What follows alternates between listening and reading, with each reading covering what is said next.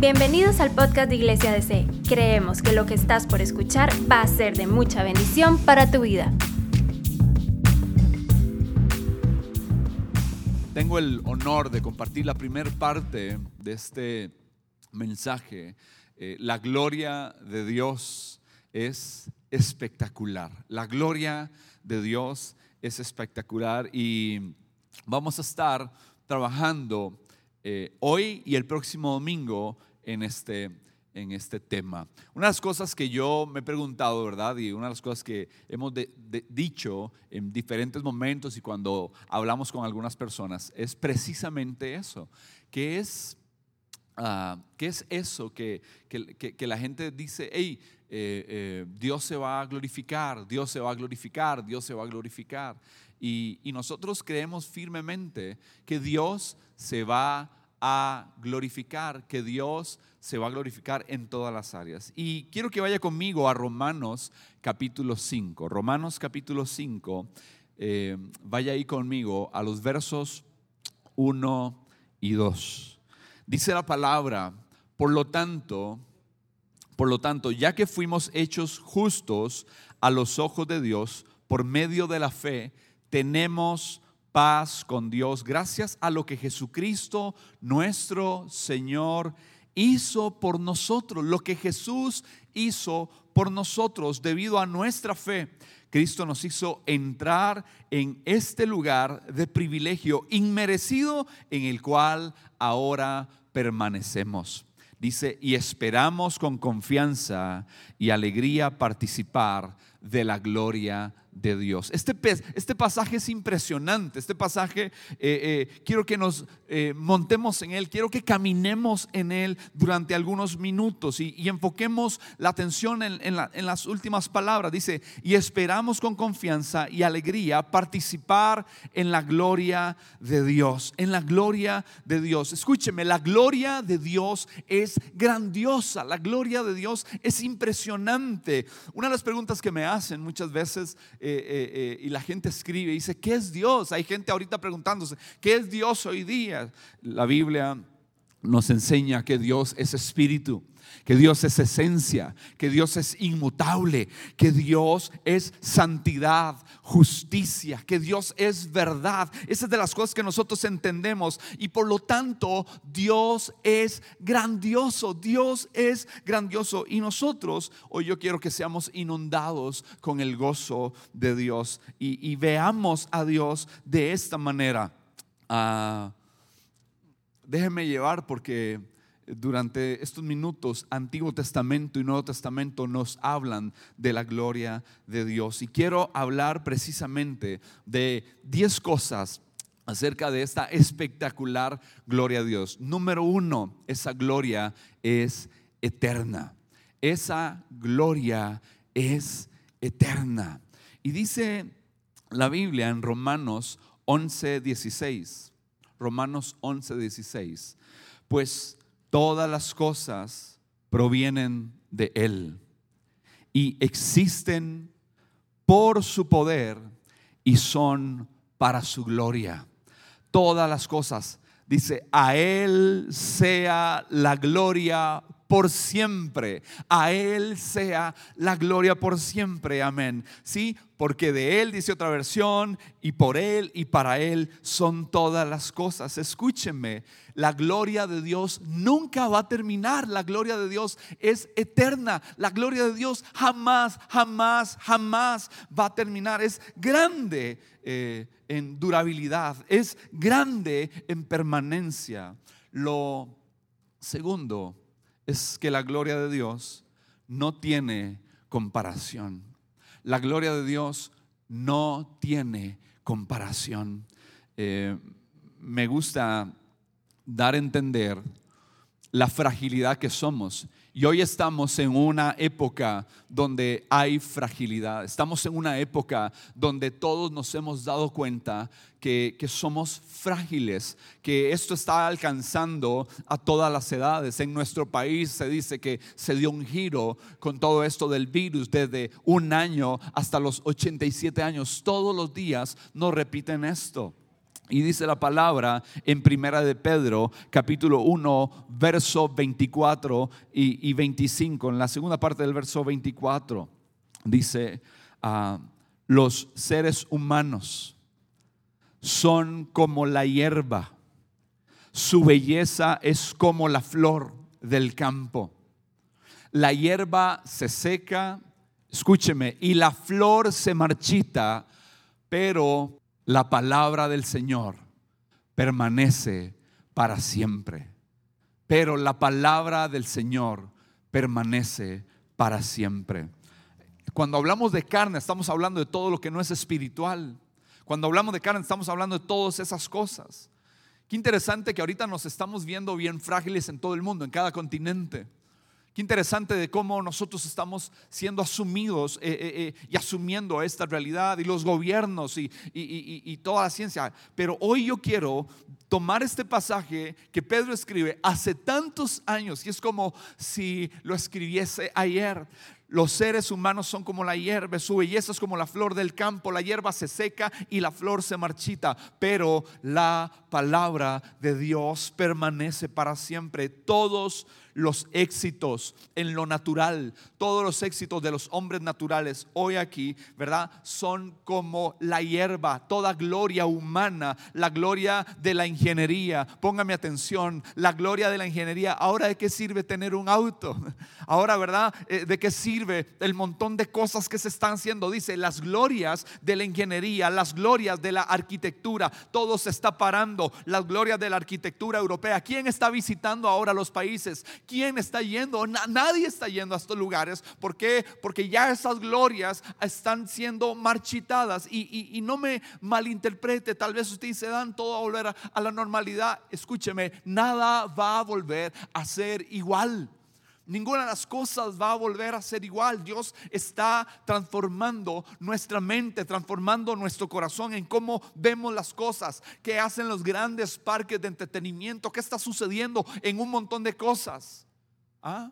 En un montón de lugares. Está, está, existiendo vacíos, la gloria de la moda, Francia bloqueada, la gloria del entretenimiento, New York cerrado, desolado, la gloria del turismo mundial cerrado, la gloria de, la, de las naciones, la gloria artística, se cerró Broadway, se cerraron las obras de teatro, se cerraron los cines, la gloria de este mundo, ven como en un dos por tres, esto puede quedar marchitado, pasan la gloria ah, de todo lo eléctrico, todo lo atómico, toda la, computación, todo lo científico, las glorias de los empresarios, las glorias de los políticos, las glorias educativas, las glorias tecnológicas, las glorias del físico, las glorias deportivas, las glorias laborales. Cancelaron todos los eventos deportivos, todas las glorias.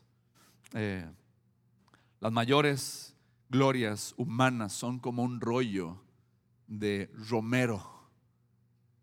Se puede marchitar. Pon un poco de culantro ahí, déjalo unos días y se seca.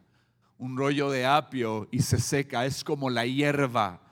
Eh, C.S. Lewis dijo, las naciones, las culturas, las civilizaciones, los artes, todas son mortales y sus vidas son para nosotros como la vida de un mosquito.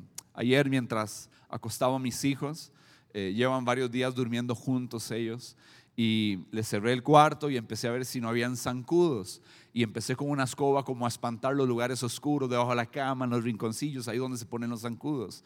Y de repente uno sale volando y Lucy de 10 años simplemente hace, donde ve el zancudo le hace ¡pa! Y quedó el zancudo. Una niña de 10 años matando así, dicen los teólogos, todas las civilizaciones son como un mosquito. Simplemente en un dos por tres podemos dejar de existir. Escúcheme, la gloria de Dios no solo es eterna y no tiene comparación. Número tres, es potente. La gloria de Dios es potente y quizás aquí me detenga algunos minutos porque me interesa mucho llevarte a lo que dice eh, Colosenses capítulo 1 verso 11. Dice, fortalecidos con todo poder conforme a la potencia de su gloria. El glorioso poder, dice, para toda paciencia, para toda paciencia. Tesalonicenses también habla e invierte esto y habla de la gloria de su poder. Si uno quiere concibir y entender la gloria de Dios en proporciones correctas y adecuadas, tengo que entender y hacer un hincapié. Y hoy quiero hacer un hincapié y quiero llevarte por varios pasajes durante algunos minutos y verso a, verso que estudiemos y veamos unos minutos de verdad el libro de Isaías. El libro de Isaías, demasiados siglos atrás muchísimos siglos atrás. E Isaías, inspirado por el Espíritu Santo, escribe lo que dice Isaías. Y vas a seguirme, ¿sí? En el verso a verso, dice el capítulo 40 de Isaías, verso 12. ¿Quién ha sostenido los océanos en la mano? escúchame, más de mil millones de kilómetros cúbicos. Y Dios pregunta, ¿quién los ha sostenido? Sigue diciendo y sigue preguntando. ¿Quién ha medido los cielos con los dedos? ¿Quién ha medido los cielos con los dedos? Sabes que desde el punto, ¿verdad? De la superficie hasta el cielo hay, ¿verdad? Solo eh, eh, eh, en la primera capa que nosotros tenemos, tenemos 20 kilómetros y después de eso, eso por, por todos los kilómetros cuadrados alrededor del mundo. Y dice, Dios mide los cielos con sus dedos. Sigue, la, sigue diciendo el verso, ¿quién sabe cuánto pesa la tierra? ¿Quién sabe cuánto pesa la tierra? Seis mil seiscientos trillones de toneladas se calcula que pesa la tierra. Eso es lo que está preguntando aquí. Mire el, el, verso ahí en su pantalla. Dice, ¿quién ha medido los cielos con los dedos? ¿Quién sabe cuánto pesa la tierra? Solo cálculo dice que seis mil trillones de toneladas se calcula. ¿Quién ha pesado los montes? ¿Quién pesó el Everest? allá en China y Nepal? ¿Quién pesó el Aconcagua allá en Argentina? ¿Quién ha pesado el, el, monte eh, Cervino entre Suiza e Italia? ¿Quién ha pesado el, el K2 allá entre China y Pakistán? Los montes más grandes. Y hay otros montes, pero la pregunta aquí es, ¿quién sabe cuánto pesa la tierra y quién ha pesado los montes y las colinas en la balanza. Es una pregunta que Isaías hace. ¿Quién puede dar consejo al Espíritu Santo? ¿Quién le da consejos al Espíritu Santo de finanzas? ¿Quién le da consejos al Espíritu Santo de... del matrimonio. ¿Quién le puede aconsejar al Señor acerca de todo lo que está pasando? Ciencia, sexualidad, política, salud, familia. ¿Quién le enseña? A Dios? ¿Quién de nosotros? ¿Quién sabe lo suficiente para aconsejarlo o instruirlo? Verso 14. ¿Acaso el Señor alguna vez ha necesitado el consejo de alguien? ¿Necesita que se le instruya sobre lo que es bueno? ¿Le enseñó alguien al Señor lo que es correcto? Sigo en el verso 14. ¿O le mostró la senda de la justicia? ¿Alguien de nosotros ahí en casa somos los que le enseñamos, somos los que le enseñamos a Dios cómo caminar, cómo operar, cómo hacer las cosas. Verso 15 dice, no, porque todas las naciones del mundo no son más que un grano de arena en el desierto. Así son las naciones. No son más que una capa de polvo sobre la balanza. Él levanta al mundo entero como si fuese un grano de arena. El verso 17, brinque conmigo, dice, las naciones del mundo no valen nada para Él, ante sus ojos cuentan menos que nada, son solo vacío y espuma.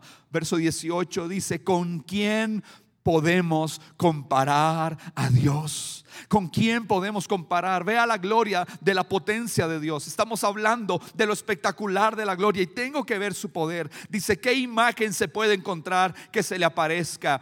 Eh, eh, el verso 19, ¿se le puede comparar con un ídolo formado en un molde revestido de oro y decorado con cadenas de plata? ¿Acaso palabras que habló antes de que existiera el mundo no son ignorantes? Ah, son tan ignorantes. Verso 22. Dios se sienta sobre el círculo de la tierra. La gente que hay debajo, dice, parecen saltamontes. Él despliega los cielos como una cortina y hace con ellos su carpa. Verso 23 dice, Él juzga a los poderosos ah, del mundo. Y ahí entra el dueño de Amazon, el hombre más millonario. Y Dios dice que te va a juzgar, va a juzgar a Jeff Bezos, va a juzgar a Bill Gates, va a juzgar a Carlos Slim, va a juzgar a Mike Zuckerberg, el, el creador y dueño del Facebook. La gente que son millonarios de millonarios de millonarios. Y no solo a los empresarios los va a juzgar, sino a los presidentes de las potencias del mundo, de Estados Unidos, de China, de Alemania, ¿sí? este, eh, eh, de, Brasil, de Costa Rica, de Rusia, a todos nos va a juzgar. Pregunta, Él juzga a los poderosos del mundo. Y escuche lo que dice, y los reduce a nada. Y los reduce a nada. ¿Me están siguiendo, iglesia? ¿Estás ahí conmigo tratando de entender el poder de Dios? Una de las tareas mía hoy es tratar de que alguna de estas cosas capte tu corazón, porque la promesa es que estamos aguardando por la gloria de Dios. Dios se va a glorificar, Dios va a hacer esto, Dios va a hacer lo otro, pero entiendo la potencia de Dios, la comprendo aquí, la creo. Dice, apenas comienzan, ojo, hablando de los poderosos, verso 24, apenas comienzan, recién están echando raíces cuando Él sopla ah, sobre ellos y se marchitan. Se los lleva el viento como la paja. Pregunta, verso 25, ¿con quién me compararán? ¿Quién es igual a mí? Pregunta el santo. ¿Quién pregunta? El santo. Verso 26. Levanten la mirada a los cielos. ¿Quién creó todas las estrellas? ¿Quién creó todas las estrellas? Es otra pregunta y hoy los científicos están debatiendo si es la misma cantidad de estrellas entre la Vía la Vía Láctea y las otras galaxias que han encontrado y cálculos de cálculos y siguen, ¿verdad? Cada año que pasan encuentran más estrellas. Ahorita están pensando que hay unos 300 eh, mil trillones de estrellas, 300 mil trillones de estrellas y, y dice que Él las hace salir como un ejército. Vea conmigo lo que dice ahí, una tras otra y a cada una llama por su nombre. Esto es glorioso esto es espectacular. A causa de su poder y su incomparable fuerza. Usted sabe que es nombrar, conocer, llamar y dice, la saca como un ejército y les pone nombre a cada una de ellas. Ah, verso 27. Ponga atención a esto. Esta es una pregunta bomba. Esta es una de las preguntas que eh, a mí me, me explota la jupa. Dice el verso 27. ¿Cómo decir que el Señor no ve tus dificultades? ¿Quién te dijo que Dios no tiene cuidado de ti? Pero tengo muchas veces que aprender a contemplar la gloria de Dios a través de su potencia y tomar este libro y comérmelo. Ahora, mientras estábamos en el equipo teniendo nuestro tiempo devocional, y participando de la cena del Señor antes de estar con ustedes, yo simplemente decía, hey, ¿cuántos hemos invertido en televisión más que antes, ahora con, con estar en casa? ¿Cuántos hemos visto horas de televisión bastante extensas por estar en casa? ¿Y cómo no permitir que nuestra mente se ensanche del conocimiento de Dios? ¿Cómo no permitir que nuestra mente sea eh, eh, eh, expandida al leer estas cosas? Y la pregunta aquí que dice Isaías, escúchame, la dice Isaías y, y me conmueve el corazón porque hay gente sin esperanza. Hay gente que dice, Dios, ¿cómo Dios permite esto? ¿Y cómo, verdad, es posible que estas cosas pasen? Y aquí Dios primero te da la imagen de cómo Él está bajo el control, cómo son los poderosos de este mundo, cómo son los poderosos eh, eh, que son como polvo y las naciones como un grano de, de arena. Y la pregunta, perdón la expresión iglesia, pero la pregunta, si estuvieras aquí en la casa, sabes que te lo diría, es la pregunta de enjache. Es, ¿cómo puedes decir que Dios no, no toma en cuenta tus derechos? ¿Y cómo puedes decir que el Señor no ve tus dificultades? ¿Acaso nunca han oído? Nunca han entendido. Esto se trata de entender. Se trata de esforzarse y acercarse a la palabra. Dice, el Señor es el eterno. Y el Señor dice, nunca has oído. Nunca has entendido. El Señor es eterno. El creador de toda la tierra. ¿Quién sostiene los trillones de toneladas en donde estamos ahorita? Detenido este mundo paralizado en alguna medida. Y hay gente que no ha entendido que este alto es para que entendamos quién tiene el control.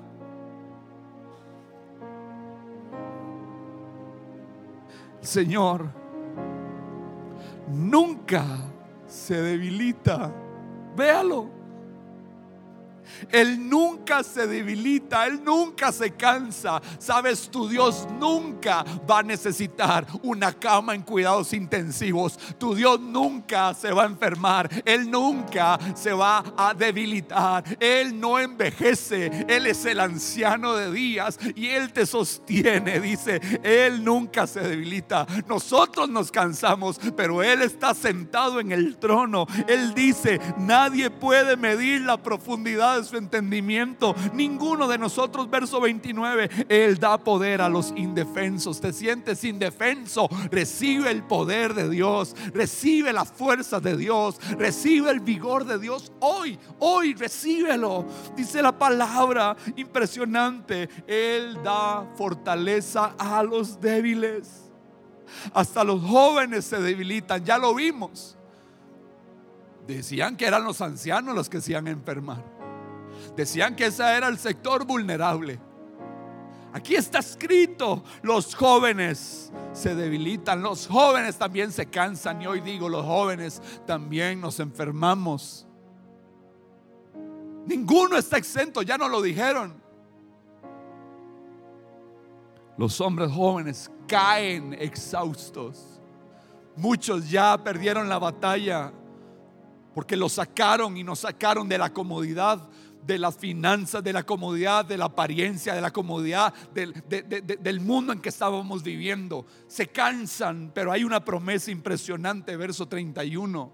En el verso 31.